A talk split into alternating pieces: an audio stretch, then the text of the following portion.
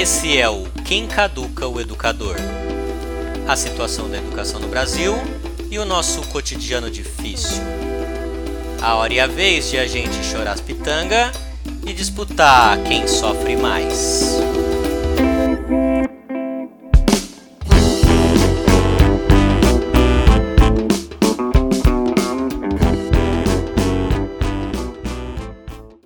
Olá, o meu nome é Jorge Neves e esse é o quinto episódio do podcast Quem Caduca o Educador. E hoje nós vamos continuar um assunto que começamos no episódio anterior, falar de valores, mas agora de um ponto de vista mais filosófico. O papel dos valores na ação do ser humano, na nossa atividade. Aproveitando que a gente está o que de quarentena com o fenômeno imprevisível do coronavírus, também conhecido como Covid-19, vamos aproveitar para fazer alguma coisa de útil pela história da humanidade, né? E continuando o projeto de tratar das questões do livro Valores Sociais, Educação e Resistência, que você encontra mandando um inbox pro arroba do gasto na Amazon e no Pereirão. Não deixa de perder essa oportunidade, porque pelo jeito todo mundo vai morrer nesse negócio de coronavírus num país governado por miliciano que precisa de instrução para lavar a mão. Então aproveita as coisas boas da vida enquanto ainda tem vida.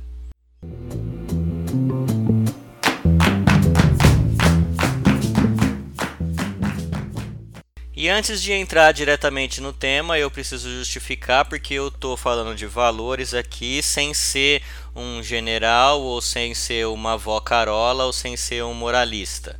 Esse tema é fundamental para a gente que é educador, porque como a gente está acostumado a entender a nossa prática só como uma forma de compartilhar conhecimento, socializar conhecimento ou transmitir conhecimento, que é uma expressão que eu não gosto, porque quem transmite é antena, o que ocorre entre pessoas é alguma coisa um pouco diferente. E nesse ato de socializar conhecimento estão presentes certos valores. Mas qual é a relação entre conhecimento e valores? Né? A gente teve muito recentemente o fenômeno explosivo, principalmente na época que o Eduardo Cunha era presidente da Câmara, da Câmara, do chamado e projeto Escola Sem Partido, que ainda não morreu, tá por aí ainda. E essa discussão é tipicamente um produto do Escola Sem Partido, ou seja, a ideia de que Educar é uma tarefa da família, porque na educação, nesse ato de educar, você passa os seus valores para os seus filhos, etc., para os seus, seus iguais ali. E a tarefa da escola ou do professor é de ensinar, como se ensinar fosse um ato técnico de transmitir, como uma antena, conhecimentos. É aí a criança, o adolescente, o jovem pega aquele conhecimento que foi transmitido por você. Isso é não só uma ladainha conservadora, como é uma impossibilidade absoluta, porque todo ato de socializar conhecimento carrega certos valores de quem está socializando e certos valores de quem está recebendo e pode ressignificar esse conhecimento, certo? Então é importantíssimo falar da relação entre conhecimento e valores. E aqui é alguma coisa que a gente vai se dedicar a isso. E de onde vêm os valores? Qual a função que eles cumprem, não só na prática educativa, mas antes de tudo, na nossa atividade em geral? É isso que nós vamos tentar responder hoje e eu falo nós como se tivesse uma gigantesca produção envolvida e não só eu aqui no meu quarto com o microfone improvisado. Eu gostaria de sugerir que você pensasse nisso como um estúdio, que é uma coisa que dá um certo glamour.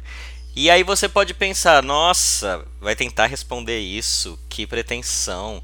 E é assim, eu, a gente tem que ser pretencioso, porque essa conversinha pós-moderna de ah, e a pretensão do conhecimento objetivo é uma falácia, é uma ilusão iluminista, como se quem quisesse conhecer a realidade fosse moralmente soberbo e não as pessoas fodidas da sociedade que precisam enfrentar a realidade e para enfrentar a realidade é preciso conhecê-la. Enquanto quem não acredita que é possível conhecer a realidade seria humilde moralmente, porque aceita a beleza da ignorância. Francamente. Então, vamos nessa.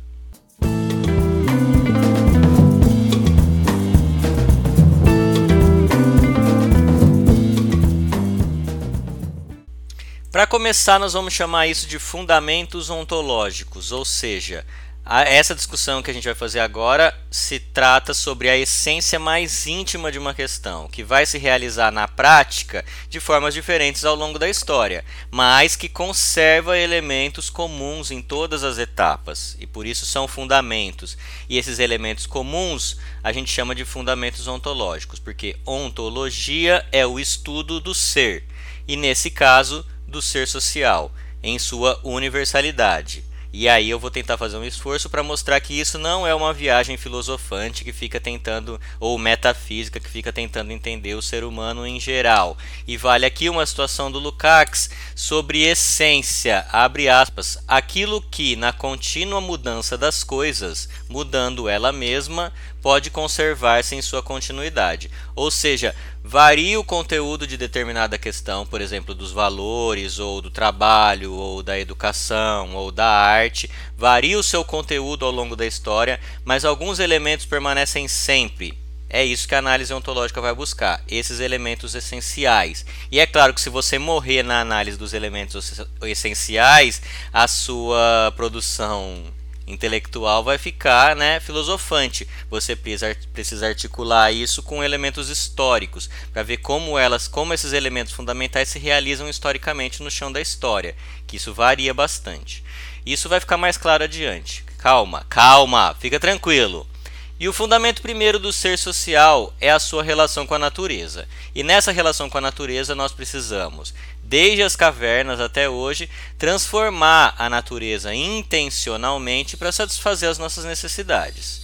E essas necessidades variam enormemente na história, mas elas permanecem sempre necessidades. E justamente porque ela permanece, porque ela é ineliminável, nós temos aqui um primeiro fundamento ontológico, um elemento fundante, a necessidade com N maiúsculo.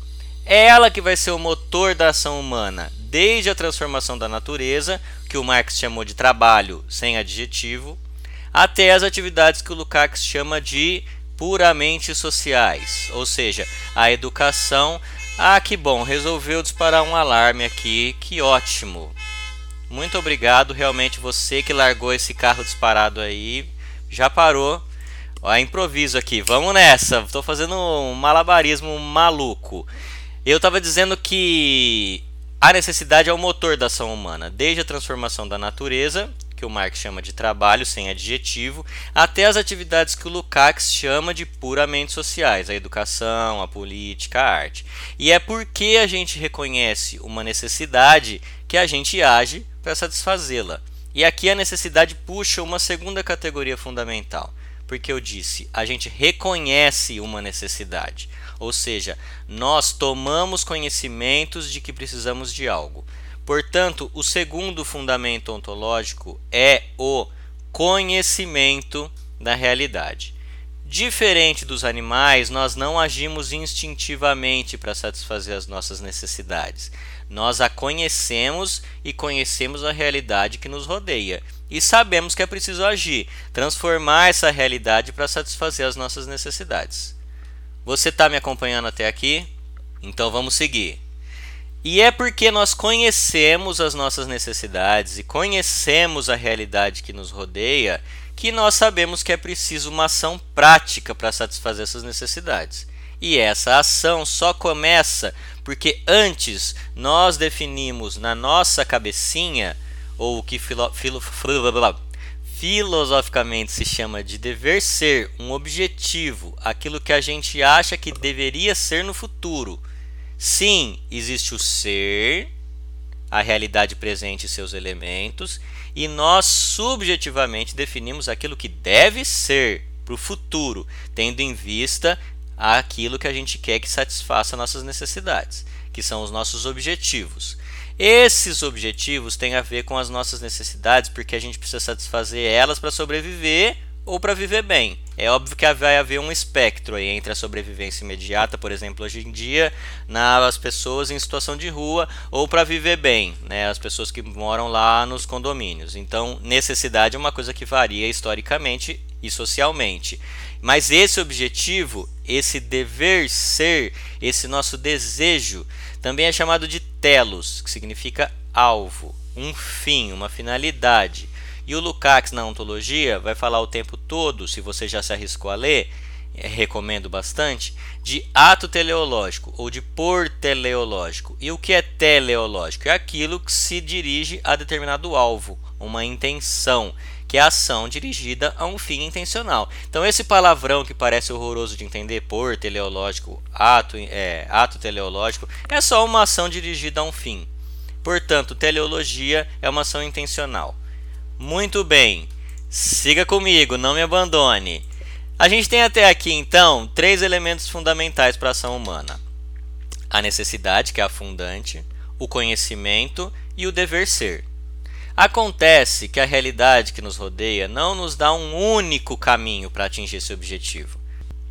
Porque nós conhecemos a realidade e acabamos conhecendo várias formas de atingir o nosso objetivo ou os nossos objetivos. E não apenas isso, nós precisamos quase sempre definir qual das nossas necessidades é mais necessária e qual meio é mais apropriado para isso. E aqui há um fato ontológico cheio de consequências para a educação.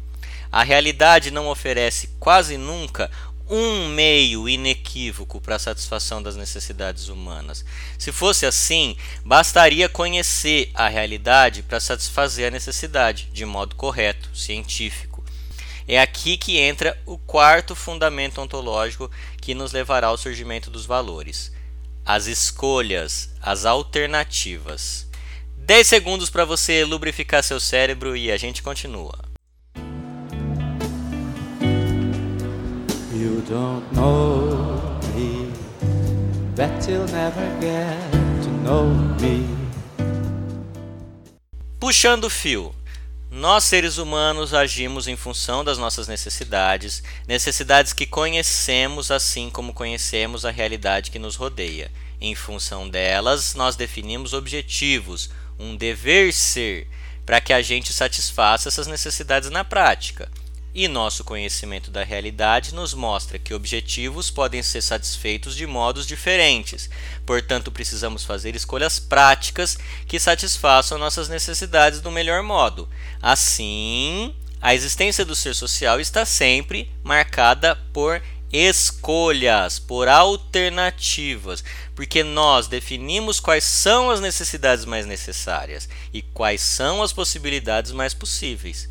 E é justamente porque nós sempre precisamos escolher entre alternativas que nós valoramos. Nós escolhemos entre aquilo que é mais valoroso e o que é menos valoroso em função dos nossos objetivos que satisfarão as nossas necessidades. As escolhas entre alternativas são uma das diferenças fundamentais entre a ação humana, o ato teleológico e o comportamento animal, que é fundamentalmente instintivo e herdado geneticamente. E é porque existem sempre escolhas a serem feitas que existem valores. Valores são propriedades das coisas, dos fenômenos, dos sujeitos que fazem deles apropriados ou não para a satisfação de um objetivo. Afinal, os objetivos definidos socialmente não são únicos, certeiros, inequívocos. Variam tanto os objetivos o dever ser, quanto os meios para atingi-los. É porque sempre existe valoração que os valores são parte ineliminável de toda ação humana. Eu não sei se você está entendendo onde eu quero chegar, mas isso faz toda a diferença para a gente entender os fundamentos da ação educativa. E isso vai ter desdobramentos políticos e ideológicos importantíssimos para o nosso tempo. Não é só abstração filosófica descolada da realidade. E agora eu vou fazer uma pausa aqui para dizer de onde saiu tudo isso, fazer umas indicações e agradecimentos para você refrigerar a mente. Porque eu sei que quem não está familiarizado com esse tipo de discussão mais ontológica ou acha isso muito absurdo, tipo, ah, como assim você está querendo entender o ser humano em geral? Você precisa fazer um recortinho histórico e estudar aquilo, ou isso que é ciência, né? E não, as coisas não são bem assim. Por outro lado, quem não tem contato muito com essa discussão acha ela muito difícil e aí com, com, a, acaba desmerecendo falar que, falando que isso é ontologês, filosofês. E a minha tarefa aqui é tentar contribuir para desconstruir um pouco essa ideia. Então vamos dar uma pausinha porque realmente, apesar de eu estar tentando ser didático, isso é complicado. Algumas indicações e alguns agradecimentos então, porque eu sou filiado ao Partido da Gratidão. Tudo isso aqui é uma síntese principalmente do capítulo 1 do livro Para uma Ontologia do Ser Social, no caso do volume 2, do senhor Georg Lukács ou Jorge Lucas, se você mora na Vila Cardia e fala brasileiro. Você confiaria num filósofo chamado Jorge Lucas? Eu confiaria com certeza. Mas eu só consegui acessar esse negócio, a obra do Lukács, a ontologia, que é a obra de maturidade do Lukács, porque tem algumas pessoas que você fala Lukács, ela fala, ah, o Lukács é idealista, porque está pensando lá no Lukács do História e Consciência de Classe, que foi escrito na década de 20. E a ontologia foi escrita no, no, na década de 60, 70, né? E é outro Lukács, é outra história. E é uma obra que é muito difícil de entender. Eu só consegui um pouco acessar isso porque eu li outros caras antes, principalmente o senhor Sérgio Lessa e o seu livro, que é a sua tese de doutorado, chamada Mundo dos Homens, Trabalho e Ser Social.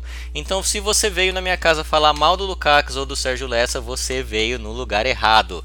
Principalmente se você supôs, porque não entendeu, que isso tudo é filosofês, ontologia, sem nenhuma conexão com a realidade, coisa de marxista hegeliano que mora na filosofia. Só que não, bebê.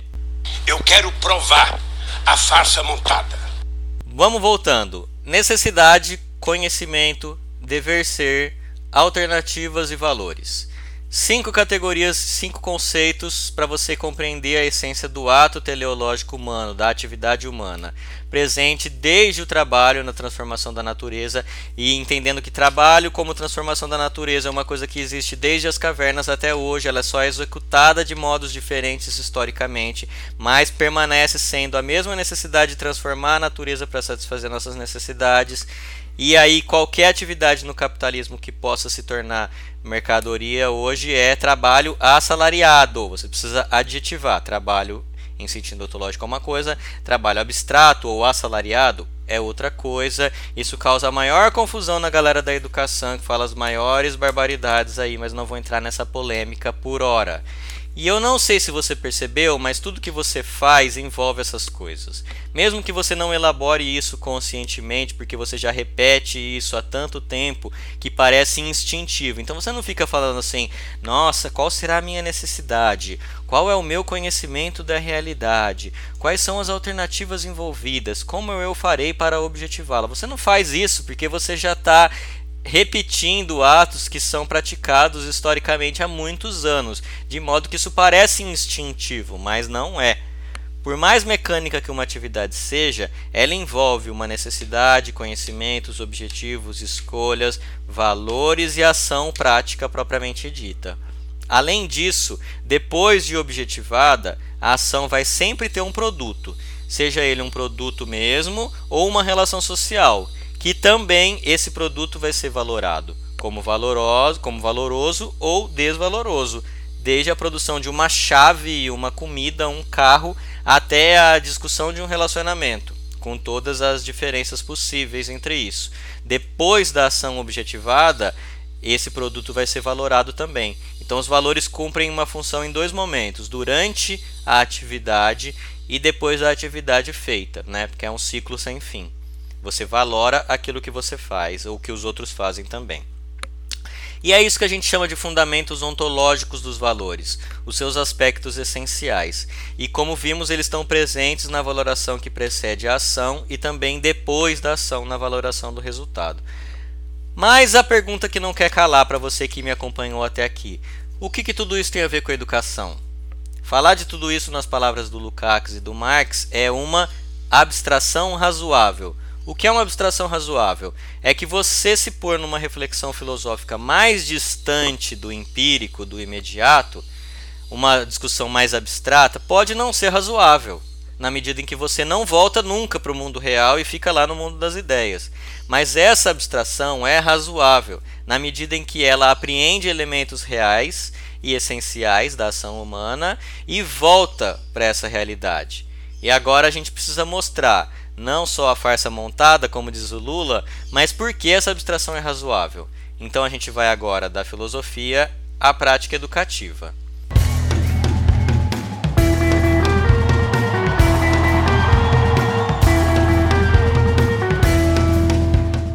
E eu comecei esse episódio falando que a gente tende a ver de forma rasa a educação como um processo de transmissão de conhecimento e que a coisa é muito mais complexa do que supõe a nossa vã lógica formal. A ideia que está por trás disso é que se você educa, você compartilha conhecimento e assim as pessoas ficam esclarecidas, porque elas apreendem conhecimento que antes elas não tinham, e aí quando elas têm o conhecimento, elas entendem o mundo. E é daí que vem a ideia redentora de que a educação é a saída para o Brasil, que a educação é a prioridade, que a educação é a revolução doce, como diz o Cristóvão Buarque, que a educação não muda o mundo, a educação muda as pessoas, etc. Conhecer a estrutura da atividade humana, conhecer a estrutura do ato teleológico, que foi o que a gente acabou de fazer, mostra que o conhecimento da realidade vai ser encaminhado na prática a partir de certos valores que vão definir um dever ser um objetivo. E como a prática social nesta sociedade capitalista é dividida em classes e em grupos sociais que se subordinam uns aos outros, a relação entre mulheres e homens, entre negros e brancos, entre indígenas e não indígenas, entre pessoas cis e pessoas trans, entre pessoas com deficiência e sem deficiência, a diferença toda entre grupos regionais, por exemplo, no Brasil, entre os nordestinos e demais regiões, enfim seja, não é só um problema de classe, mas também de grupos sociais que subordinam uns aos outros em relações de exploração e de opressão. É óbvio que o conhecimento sobre as questões sociais importantes não é inequívoco, não são os mesmos, são um dever ser totalmente diferentes a partir de cada grupo. Cada grupo entende que a realidade deve ser de tal modo e esse conhecimento vai ser socializado na direção que o educador entende que vai responder a melhor determinado objetivo. Saiba disso ele ou não. Tanto é assim que a definição de educação para o Lukács é quando você tenta convencer uma pessoa a agir de modo que ela considera adequado. Essa é a definição de educação de um ponto de vista ontológico, ou seja, não é a atividade de socializar conhecimento sistematizado e esclarecer as pessoas. Qualquer ato que tente convencer as pessoas a agir de modo que ela considera adequado é educação. Muito bem. Questões aparentemente simples, como o uso consciente da água ou mesmo da alimentação saudável, podem ser respondidas pedagogicamente a partir de valores totalmente diferentes. E é possível falar de consumo consciente da água e de hábitos domésticos, por exemplo, sem tocar no problema do uso da água pelo agronegócio. Cada abordagem implicará conhecimentos sistematizados associados a valores que indicam em direções muito diferentes nas soluções para os problemas sociais. Da mesma forma, é possível falar em alimentação saudável de modo científico, usando estatísticas e fartos dados de saúde pública, e alimentar valores de gordofobia, por exemplo, sem associar a análise da alimentação ao problema social da definição de padrões de beleza. Ambos os casos, do uso consciente da água e da alimentação saudável, você pode pensar eles de modo científico na educação e eles estarem a valores totalmente problemáticos de um ponto de vista humanista, sem associar essas análises a valores progressistas, críticos, etc. São os valores que vão indicar a direção do conhecimento com vistas a determinado horizonte desejável. O mesmo conteúdo científico, como a Revolução Francesa, pode ser discutido a partir de valores muito diferentes. Você pode achar que o Robespierre era um tirano, era um maluco, ou você pode entender que ela era um humanista, que contribuiu muito para a superação de um estado de coisas em que a nobreza vivia em abundância e, os, e o campesinato vivia na miséria completa. E o que significa defender a socialização do conhecimento científico e sistematizado na escola é extremamente importante, mas é insuficiente se você não tem em vista a função social dos valores. E eu estou falando aqui em valores porque eles são elementos fundamentais do que se chama de educação moral. E é preciso entender, isso tudo é educação moral. A moral não é a arte do correto, ela varia enormemente de acordo com os grupos sociais. E é preciso entender que a valoração, as escolhas, é algo universal, ou seja, ela sempre vai estar presente em toda atividade humana. Ou por outro lado, os valores sim vão variar enormemente de acordo com cada grupo social. E é por isso que a gente fala que a valoração é universal e os valores são particulares. E numa sociedade marcada pelo poder, pela exploração e pela opressão, os valores se chocam o tempo todo. Num contexto assim, imaginar que aprender conhecimento científico é a saída é importante, mas é muito pouco. Certo? Dá uma refrigerada aí no cerebelo. A tua presença entra pelos sete buracos da minha cabeça. A tua presença isso foi um pouco dos fundamentos ontológicos dos valores, que corresponde mais ou menos ali ao capítulo 2 do livro, e depois disso tem os desdobramentos para as teorias pedagógicas que a gente pode fazer em outro momento. Espero que tenha ajudado, espero que tenha contribuído, espero que você mande isso para as pessoas que possam se interessar pelo tema. Para finalizar, gostaria de mandar uns salves que eu prometi para as pessoas que compraram o livro a partir de um post que eu fiz e alguém me sugeriu de dar uns salves, então vou fazer isso. O primeiro salve vai para o Pedro Pego, que foi na, no lançamento e adquiriu o seu. O Pedro, que é um gramichano não praticante. A Cíntia, que é educadora do Belenzinho, um lugar também conhecido como Matriarcado do Belenzinho. O Lucas Teixeira, que é o parceiro desde sempre de viagens para Salvador, para o Espírito Santo, que é professor doutor. Ele gosta muito que chame ele de professor doutor. Se você encontrar o Lucas, não deixe de chamar ele desse jeito. Lá de Araraquara também colocou o texto na sua disciplina. Em breve, talvez eu vá para lá dar uma prosinha. A Anne, que é uma Santa Cecília que comprou o livro para decorar seu apartamento de taco e samambaias. E o Gabriel Cortilho, lá de Barão Geraldo, também está estudando as ocupações das escolas e faz um trabalho muito legal. E para todo mundo que está se esforçando para não frequentar aglomerações e buscar ficar mais entre os seus para evitar uma pandemia muito acelerada do coronavírus. Um grande beijo e até a próxima!